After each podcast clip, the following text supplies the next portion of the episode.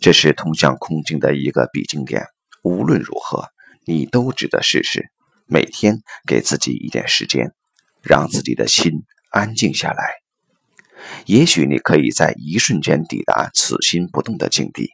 也许你会在这样做时碰到我不值得爱的痛苦，但这都远胜于将时间都耗费在逃避上。在这样做时，我想你一定会发现，你真的是在追求分裂。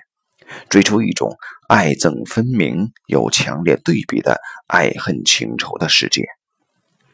也正是因为这样子，这个世界真的看起来是爱憎分明、充满着强烈对比的爱恨情仇。我们有无数杯像毒药一般浓烈的茶可以大喝特喝，但你可以从你自己开始，至少先将你的心。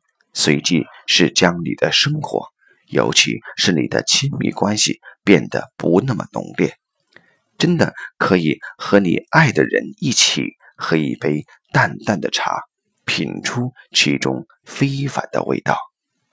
那时你会感叹，这就是生命。